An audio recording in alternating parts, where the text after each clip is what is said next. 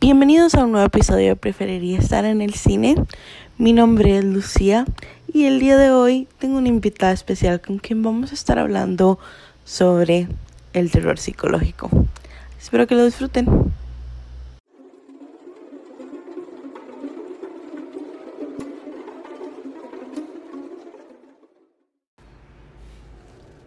Hola Kat, Hola. ¿lista para hablar sobre el terror psicológico? Digamos. Bueno, en realidad ya, ya se ha estado aquí antes. Hablamos del terror en general. Hola a todos, estoy de vuelta. de vuelta con algo de terror. I'm back, back again. Quieren ver. Yo creo que en realidad siempre que vayamos a hacer un episodio juntas, casi que siempre vamos a hablar de terror. Probablemente. Porque ese es como, Eso a menos de que quieras hablar de Inception y yo. ok, sí, es cierto. mi- Deberíamos hacer un episodio De Christopher. de Nolan. Christopher Nolan, exacto, sí, sí. Lo vamos a hacer, en algún momento lo haremos. Pero hoy vamos a hablar del terror. Entonces, Kat, cuéntanos un poco sobre qué es el terror psicológico. Ah, bueno, según lo que estuvimos investigando, más que todo para saber como el término como tal, es simplemente, bueno, primero es un subgénero del terror. Creo que esto ya lo habíamos mencionado en el otro episodio de terror. Pero al mismo tiempo proviene, bueno, sus orígenes vienen más que todo de la literatura gótica, que viene siendo Edgar Allan Poe, Mary Shelley y Bram Stoker, que son como los que pusieron el género como ahí afuera y la gente son los que más buscan las novelas de ellos. Em, que de ahí viene todo lo de Frankenstein, Drácula, eh, también todos los relatos de Edgar Allan Poe, que por sí solos ya son bastante terroríficos, se supone. Eh, entonces, de ahí pues, podríamos decir que empiezan como las influencias del cine cuando empiezan a hacer las películas adaptadas a los cuentos que son en blanco y negro. ¿Sabes qué consideraría yo terror? ¿Qué? Un poco. Algunas de las películas del expresionismo alemán. Creo que el gabinete del doctor Caligari se podría considerar una película como un terror psicológico. De fijo. Ese es uno. Si- Siento que, o sea, por poner algo, estaba ahí ya, porque cuando empezaron a experimentar con el cine en blanco y negro, la gente obviamente empezaban a buscar adaptar cosas que ya estaban, entonces empiezan a adaptar cuentos en general. Se, me imagino que hubo como una tendencia a hacer más que todo terror para usar los elementos del blanco y negro, lo de la sombra y la luz. Y por eso, por ejemplo, tenemos este, bueno, lo de la familia Adams. También este, estos cuentos que hizo, creo que fue Warner, es que no estoy muy segura, o Universal, que son La momia, eh, Drácula, también está El hombre Ajá, invisible. Universal, la- las de los años 30. Ajá, ajá, ajá. Ujú. Todos estos personajes que ya vienen como con terror. Pero ya empiezan a meterse más de lleno cuando empiezan a hacer Drácula, Frankenstein. Y eso es más porque de Edgar Allan Poe no estoy segura que hayan hecho algo, o al menos no he visto que sea tan popular. Pero en síntesis, porque estamos desviándonos. Estamos Este- hablando de literatura. este, ya el terror psicológico viene siendo más como jugar con los miedos de las personas, las inseguridades, lo oculto, lo que no tiene explicación racional, per se. Eh, y ahí vienen todos los géneros, por ejemplo, el maestro del género del terror psicológico que se llama Alfred Hitchcock, que jugaba con cosas reales de las personas, Ujú. como psicosis. Hitchcock, eh, yo creo que Hitchcock en sí, su modo de dirección podría ser un tipo de representación del terror psicológico. La manera en la que él dirigía. Todo el mundo sabe que Hitchcock es súper controversial. Todo el mundo siempre se ha criticado mucho en la manera en la que él trabajaba, pero no podemos negar los increíbles trabajos que él hacía. Creo que eso era parte de él y sus obras son como un conjunto de todo. Porque ya de por sí él era bastante peculiar y su manera de dirigir era bastante peculiar y el resultado final también. Como por ejemplo la, la actriz que hizo The Birds, que fue todo un proceso estresante psicológicamente también, porque ella tenía que ponerse a... Bueno, la hicieron trabajar con pájaros reales y la pusieron bajo mucha presión. entonces, no sé si has visto la película de The Birds. Sí, está en HBO. Ajá. Está en HBO Max. HBO Max. Este, págueme por publicidad. Sí, sí. Eh, después de esa, hay otra, pero que la hizo este Anthony Hopkins. Que él era Hitchcock. sí, sí, sí. No se llama como Hitchcock. Creo que sí. De hecho. pero ahí van como si quieren como ver cómo era el proceso creativo de Hitchcock, se dan cuenta que ya por sí solo el proceso como tal también era de cierta forma terrorífico, porque él daba miedo, era un poco imponente y era muy como straightforward con sus ideas. Y él quería realismo cuando grababa escenas. Y si tomamos en cuenta el hecho de que cuando él estaba haciendo cine no habían tantos efectos especiales como los hay ahora, pues también era dadas las circunstancias y los recursos, que tenía que verse forzado a hacer ciertas cosas. Así que probablemente es que su visión también era un poco edgy para la época. Pero igual tenemos cosas muy chivas de Hitchcock, como y cosas súper clásicas que no pasan de moda como Psycho. Psycho. Psycho es... Sí, y de Psycho no solo tenemos como dos películas, tenemos una en blanco y negro, y la otra que está a finales de los noventas también tenemos Bates Motel. Bates Motel, sí. Ajá. Eh, tenemos Vértigo y ah, la del teléfono que se me olvida. Que está en un hotel y la chica tiene, recibe llamadas por teléfono y ve un asesinato, creo que es el otro lado del hotel. ¿No es algo así como... Mm, tiene tantas horas que ya todo No me acuerdo cómo se llama, pero sí me suena. Bueno, mientras recordamos eso, hablemos un momento porque Rebeca también la tiene Hitchcock. Y amo Rebeca. De hecho, habíamos hecho un review de Rebeca. Sí, hicimos el review, pero creo que lo lograste. Sí, lo logré. porque no combinaba con la estética del otro review. Perdón. El otro review también, que fue. Lo volveré a subir. The Lighthouse es considerado terror psicológico. The Lighthouse es terror psicológico. Y si te das cuenta, es como una oda a toda esta estética vieja de las películas de terror psicológico que eran en blanco y negro. Por eso está en blanco y negro. De hecho, un montón con la luz y con las sombras y, y todos los recursos naturales, entre comillas. De hecho, definitivamente vamos a tener que hablar de The Lighthouse ahorita. Antes de continuar, porque no recuerdo cuál era la del teléfono de Hitchcock, pero sí tenemos este terror psicológico con ¿Será paranoia? Sí recuerdo que con Rebeca es esta... Esta mujer que se casa y se casa con un viudo y viene a vivir esta mansión y de repente siente como este fantasma de la ex esposa y toda esta presión social porque este es un tipo millonario, codiciado, etcétera y como como la, la presencia de la expareja de él hace la empieza como a, debilitar psicológicamente y emocionalmente. Realmente yo prefiero la de Hitchcock que la nueva.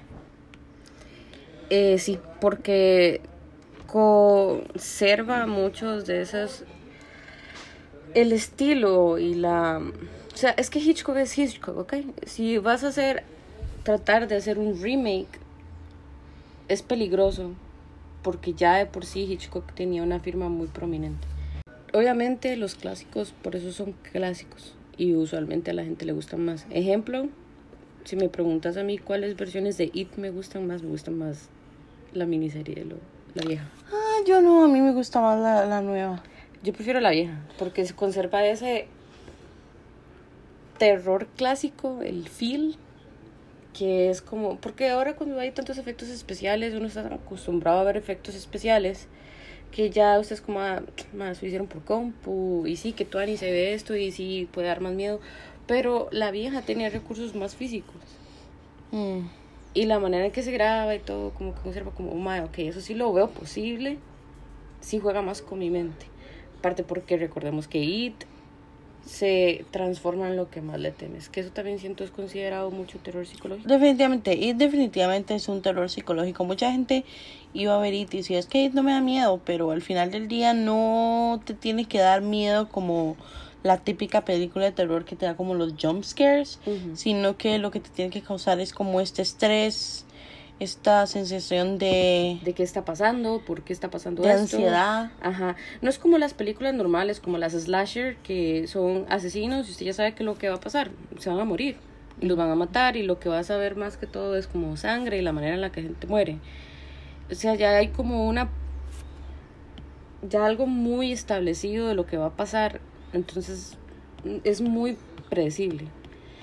Ejemplo, sí puedo decir, pongo mis manos sobre el fuego, que casi que todas las obras de Stephen King y todas las películas basadas en obras de Stephen King son de terror psicológico. Por eso tenemos It, tenemos Misery, tenemos Carrie, tenemos The Shining, eh, hace poco que sacaron Doctor Sleep, eh, tenemos Pet Cemetery, tenemos Talgrass, Los Niños del Maíz, eh, Gerald's Game, todos, todos, todas, al menos las que se pueden ver, como por ejemplo, yo sé que Gerald's Game y Talgrass están en Netflix. Y las películas viejas de Stephen King probablemente las podrías conseguir en HBO Max. ¿Qué crees? Sí, la mayoría son producidas por Warner. Entonces, si usted presta atención a la a los las historias como tal, no es algo predecible.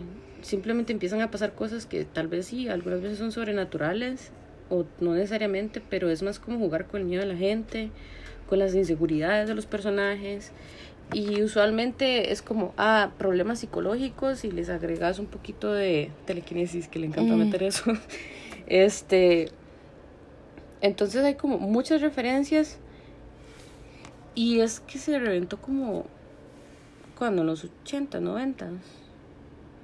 Cuando la gente le empezó a llamar más la atención. Sí, como en los 80, diría yo.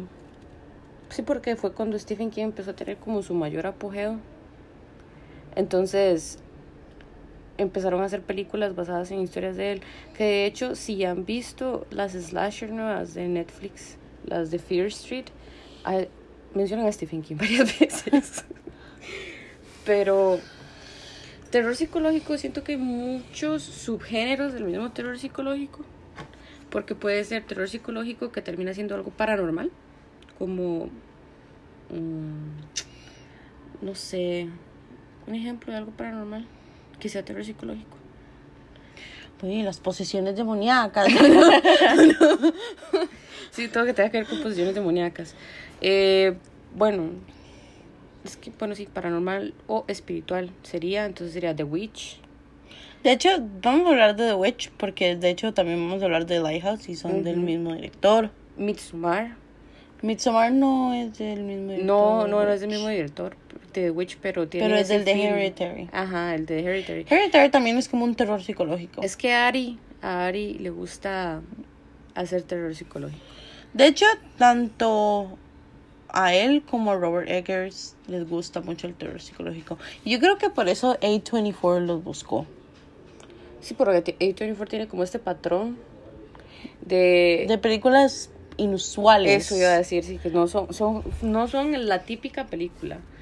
Y no necesariamente tiene que ser terror, porque también tiene otro tipo de géneros bajo su nombre. Pero son películas que no son usuales, que no siguen la normativa de Hollywood.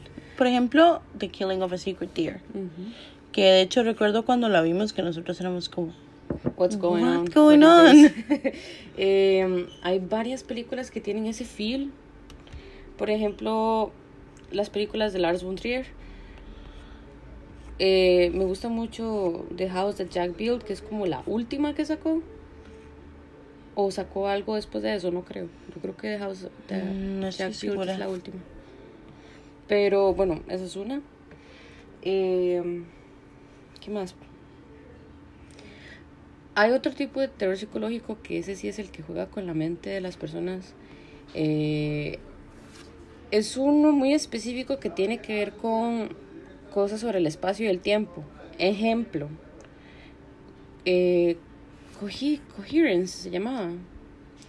Creo que hay una película que se llama Coherence, que yo la vi. Es un poco rara. The Triangle, que es una super película. Es mm, como del 2000 y resto. Eh, también... la tengo en la punta de la lengua y se me olvida. Eh, bueno, esta otra que me acabo de acordar que se llama While You Go to Sleep, que es de. Déjame saber cómo se llama esta actriz australiana. ¿No es Nicole Kidman? Sí, Nicole Kidman. Ah, Sí, sí, esa. Before I Go to Sleep, esa es una. Es un tipo de género también, The Others, que también es de Nicole Kidman. The Others es muy buena. Eh, vamos a ver, The Invasion, ¿ya la viste? No, I don't think I've seen it. También es de Nicole Kidman. Eh, vamos a ver. Hay como mucho de Se me salió tipo. ahí el Spanglish, perdón. es lo que pasa cuando Este. trabajas en un call center. Lo sentimos, amigos. Eh, vamos a ver.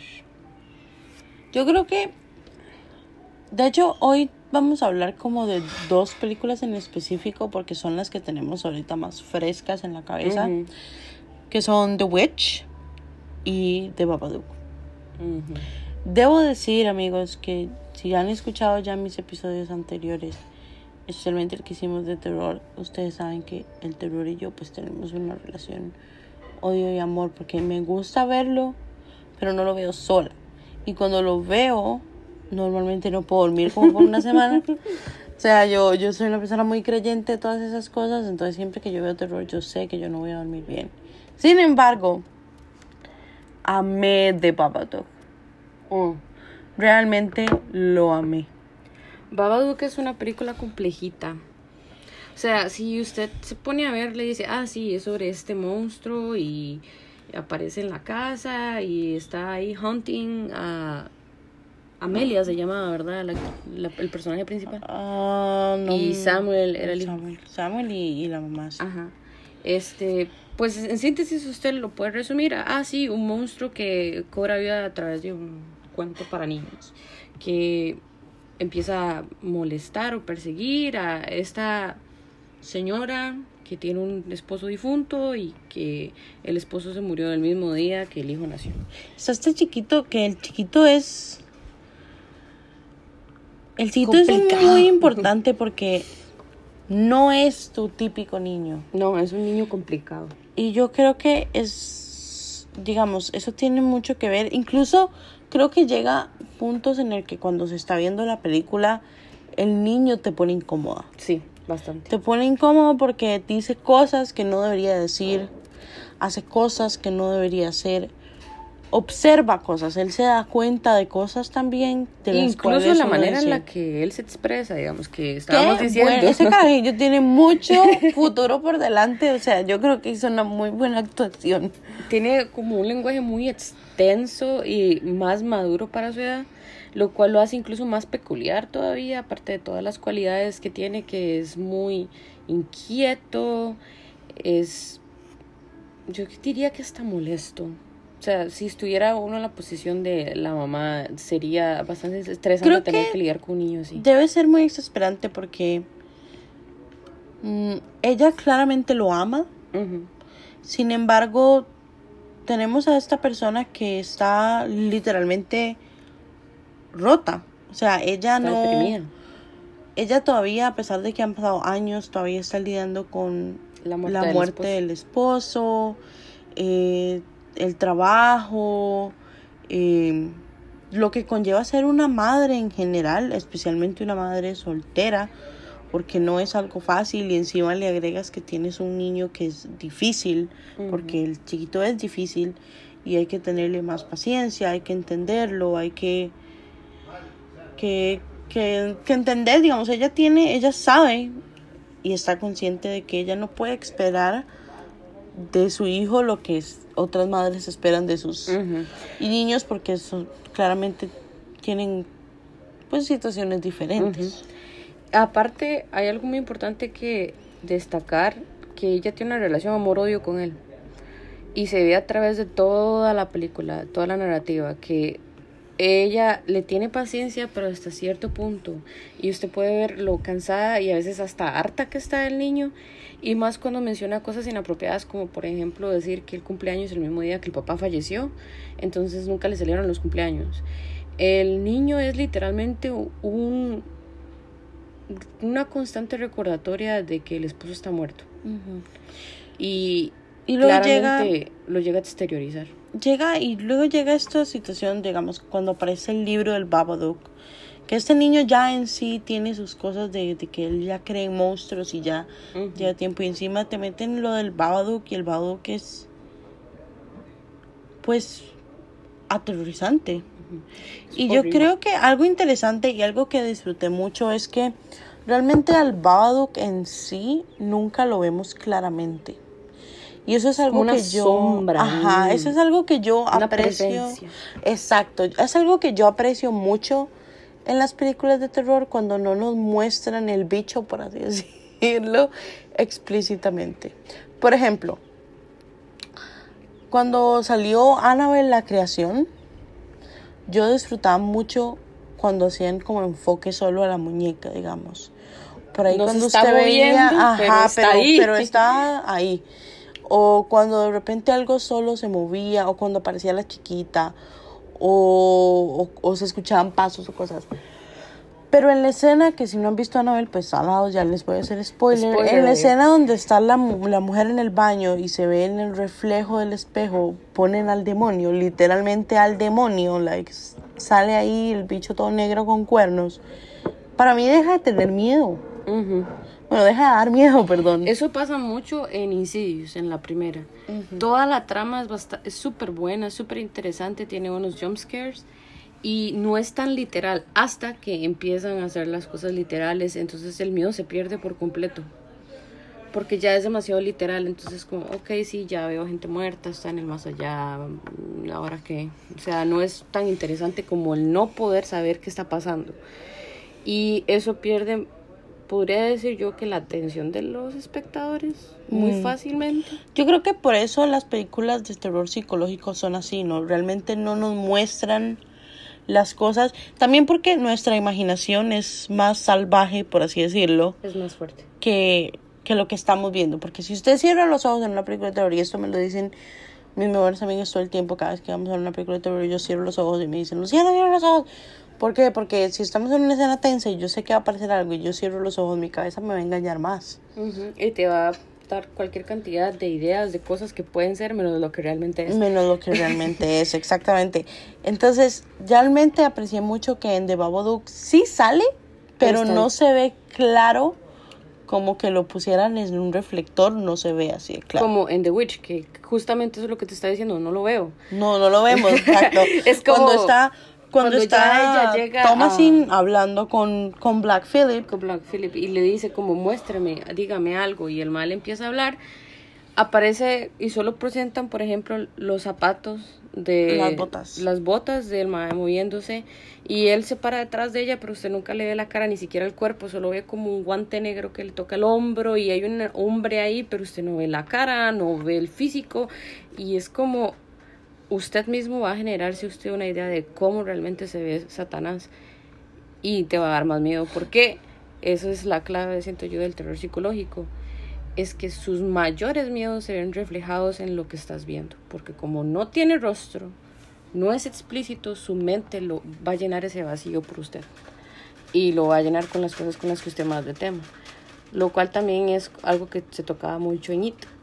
Que It tomaba forma de lo que usted más le, le temiera y por eso traumó tantos niños. Porque es un payaso, sí, y por lo general los niños le tienen miedo a los payasos. Y él se agarraba de esa forma para asustar. Pero, por ejemplo, me acuerdo cuando iba detrás de Richie, en la vieja, por eso me gusta más la vieja, que se convertía en hombre lobo porque estaba viendo una película de terror sobre hombres lobos. O la de la chica que se convertía en el papá porque ella le temía a lo que el papá le podía hacer. Cuando perseguía a Eddie se convertía en un leproso. exacto. Todas esas cositas esa película podría ser yo que es como la metáfora más grande o más explícita de lo que es el terror psicológico, que es jugar con su mente. Es como yo no me voy a convertir en algo que yo quiera, sino en lo que usted mente quiere que yo sea, porque me alimento de su miedo. Y podría decirse que las películas de terror psicológico se alimentan de nuestros propios miedos y por eso son tan buenas. Yo creo que también está el hecho de que las películas de terror psicológico van mucho de la mano con el suspenso, con causarle ansiedad al espectador, porque juegan con estas emociones. Exacto, exacto. No es, no es como cuando vemos una película de terror normal, que sé yo, que se desarrolla en una casa embrujada y sabemos que está embrujada y que van construyendo la historia de qué fue lo que pasó pero sabemos qué está pasando, digamos. En cambio, cuando estamos viendo una película de terror psicológico, la mayor parte del tiempo no tenemos idea de qué es lo que está pasando, porque no hay una explicación lógica para las cosas que están pasando, pero conforme va pasando la película, vamos como entendiendo de, ah, ok, está pasando esto, esto y esto, por esto, esto y esto. Es algo también que, volviendo a la parte de la literatura, que por lo general, todo el mundo tiene al menos una referencia de Lovecraft hablando, porque aún no he tenido la oportunidad de leerme las historias de Lovecraft, tengo mucho que leer, eh, hablando con mi hermano que es un gran fan de Lovecraft, él mismo me dijo que los monstruos no son literales cuando se eh, describen en las historias. Más que todo, tiene una manera de narrarlos de manera que usted sea quien le dé rostro al monstruo. Entonces, por lo general, si usted busca, no sé, Cthulhu, hay miles de versiones de Cthulhu. Eh, si buscan un monstruo o una bestia específica mencionada en alguno de los cuentos de Lovecraft, todos tienen versiones diferentes porque las mismas personas lo crean con su propio subconsciente, con las cosas que temen y con las descripciones que le están dando. Básicamente es una interpretación en base a sensaciones. Y eso es donde va el terror psicológico ahorita en las películas que por lo general eso lo chiva, porque nunca te van a soltar toda la información de un solo, es como te empiezan a soltar a poquitos. Y usted es como, ¿y ok, ahora qué? ¿Y esto qué? Y empiezas a sacar conclusiones y empiezas a pensar qué cosas me darían miedo a mí. Ejemplo de esta película, Before I Go to Sleep. Puedo decir la hipnosis, que es una mujer que tiene problemas para recordar porque tuvo un accidente, entonces tiene memoria a corto plazo y cada día que se despierta el esposo le deja notas en la casa de las cosas que tiene que hacer, quién es ella, quién es él, etcétera. Pero sin embargo ella empieza a tener como flashes de recuerdos y empiezan las cosas a como no tener mucho sentido. Y empieza el suspenso, es como, entonces, ¿qué está pasando realmente? Ella puede confiar o no en las notas que ve, puede confiar o no en el marido. Y si sale sola y alguien se la topa y la conoce y le cuenta algo que ya no recuerda no, y no calza con la historia que ella ya tiene creada, por decir algo, que le dan. Entonces, ¿qué realmente está pasando? ¿Qué fue lo que pasó? Yo creo que las películas de terror psicológico en realidad no son para aterrorizarte en el momento en que lo estás viendo, sino para dejarte pensando cuando terminan. Y yo creo que a mí me pasó, de hecho, cuando vi The Witch por primera vez, no podía quitarme como la escena cuando el chiquito está embrujado con la manzana, no me lo podía sacar de la cabeza. ¿Cómo hizo para hacer? Sí, no era como, ¿qué pasó? Y como no te revelan realmente la información, porque solo vimos cuando la bruja casi que lo sedució, pero cortan y el ma aparece después, horas después, y no se sabe qué le pasó, qué le hizo. Exacto. Y yo creo que eso es lo chica. Y yo creo que el terror psicológico definitivamente es mi subgénero favorito del terror. Porque es son esas películas que te dejan pensando no te van a causar un terror, o tal vez sí, dependiendo de qué tan sensible seas a los, al terror, ¿verdad? No siento que te vayan a causar un terror en el momento de que, oye Dios mío, me acaba de pegar un susto porque salió esta cosa de la nada, sino que más bien es ese tipo de películas que te van a dejar pensando y vas a decir, wow. Cuando empiezas a atar los cabos, porque la psicología es muy compleja y aún más si estamos hablando de terror psicológico, vas a quedarte pensando, ok, ok, ok, esta película. Y así me sentí cuando vimos The Babadook, porque es esta, ¿qué será? ¿Qué metáfora será la, la palabra correcta acá? Metáfora. Es como metafórico. Esta metáfora sobre la depresión y el luto que te da de Babadook, cuando ya lo agarras, cuando terminas de ver la película y entiendes Lo que está diciendo. de qué te se trataba de Babadook, qué representaba el Babadook, es como mind blowing. ¿Podemos decir explícitamente o sería un spoiler? Yo digo que si no se han visto de Babadook, pues al lado se Si llegaron a este spoiler. punto del podcast y no han visto Babadook, pueden parar porque vamos a hacer spoilers grandes. Eh, la metáfora de Babadook es básicamente vivir con una enfermedad mental. El Babadook no es un monstruo, es la enfermedad mental de Amelia. Es la, el dolor y básicamente la depresión que Amelia tiene desde que se murió su esposo y al mismo tiempo nació su hijo y ella no ha superado eso y por ende es como un monstruo que la persigue.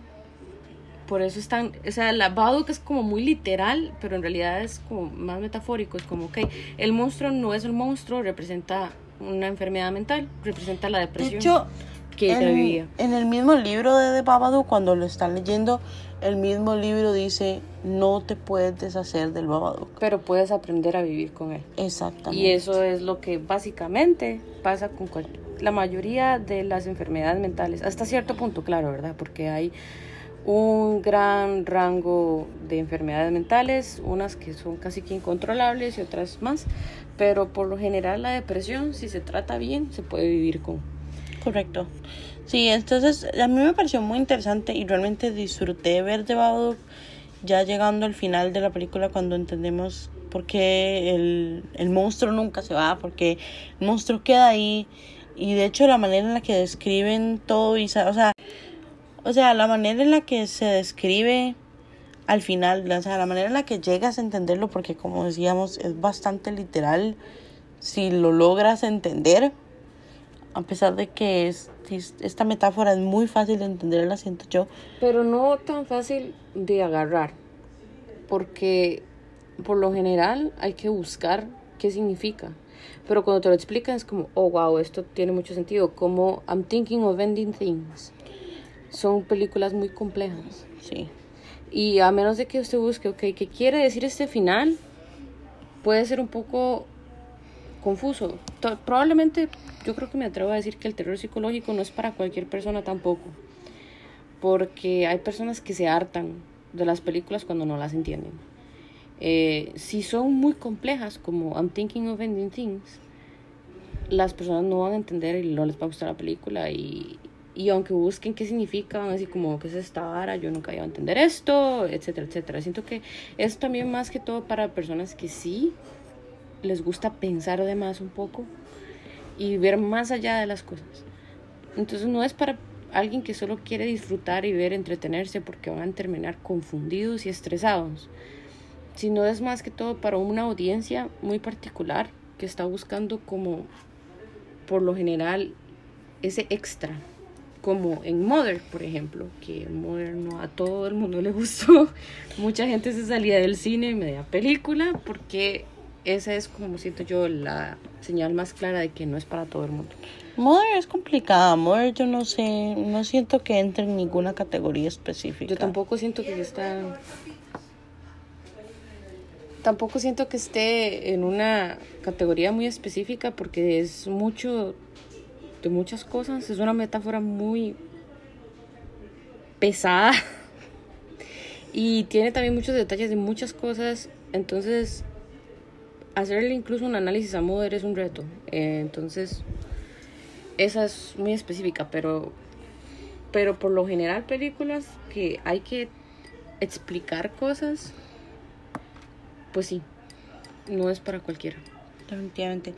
Bueno, ya llevamos más de 30 minutos de episodio. Siempre terminamos hablando un montón nosotros dos. Pero básicamente, en resumen, si quieren ver algo diferente, porque a veces hay gente que dice esto, una, una vez, bueno, no una vez, a, a veces me, me escribe gente, me siento todo importante, me escribe gente, a veces me escriben y me dicen, hey, es que quiero ver una película así, pero no sé qué ver.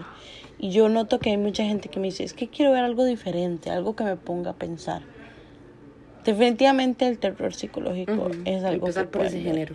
Y es entretenido porque no todas las películas que sean complejas van a ser fáciles de dirigir. Sin embargo, el terror tiene como meta tener al espectador como al borde de su silla, ansioso, expectante, digamos.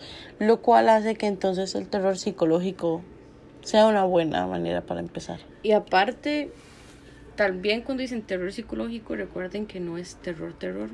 Por lo general es más como suspenso y thriller que realmente terror. Pero como habíamos explicado en el episodio de terror, es mm, algo más complejo de explicar, pero por lo general no busquen que los vaya a asustar, sino que los deje pensando un poco. Ejemplos de películas que pueden ver que son viejas y sí, pueden ver The Butterfly Effect, Donnie Darko, este, las dos que acabamos de mencionar que serían The Witch, The Eh, Lighthouse, The Babadook, Lighthouse, Babadook, The Others. The Others. Pueden eh, ver la del gabinete del doctor Caligari, que es de expresionismo alemán, que la, la semana pasada. Y otras un poco más complejas como Predestination, Triangle, Coherence y las del cubo, The Cube. Que The Platform en realidad se basó en The Cube, porque The Cube son películas de los noventas. Eh, entonces, este, eh, esas pueden empezar por ahí. Y ya después eso es como un black hole. Usted se mete en una y empieza a encontrar otra y otra y otra y hay demasiados géneros dentro del subgénero. Entonces puede encontrar mucha variedad. Correcto, correcto, sí. Bueno, muchísimas gracias, Kat, as always, por estar aquí.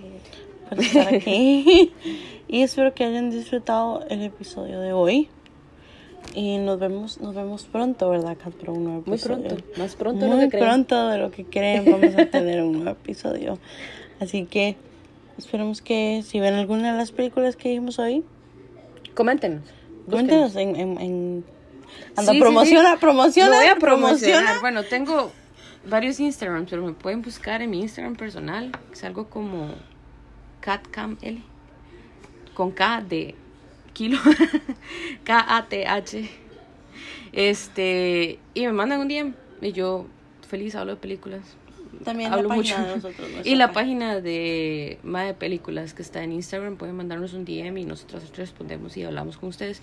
que estamos es- estamos Está en proceso de construcción. de, que está un poco vacía pero pero ya ya ya volvemos ya volvemos tenganos paciencia Básicamente nos pueden buscar en redes sociales, personales y en Más de Películas. exactamente bueno algo más que quieras agregar Nada más. bueno muchas gracias por escucharnos el día de hoy y espero que disfrutaran este episodio nos vemos la próxima Bye. bye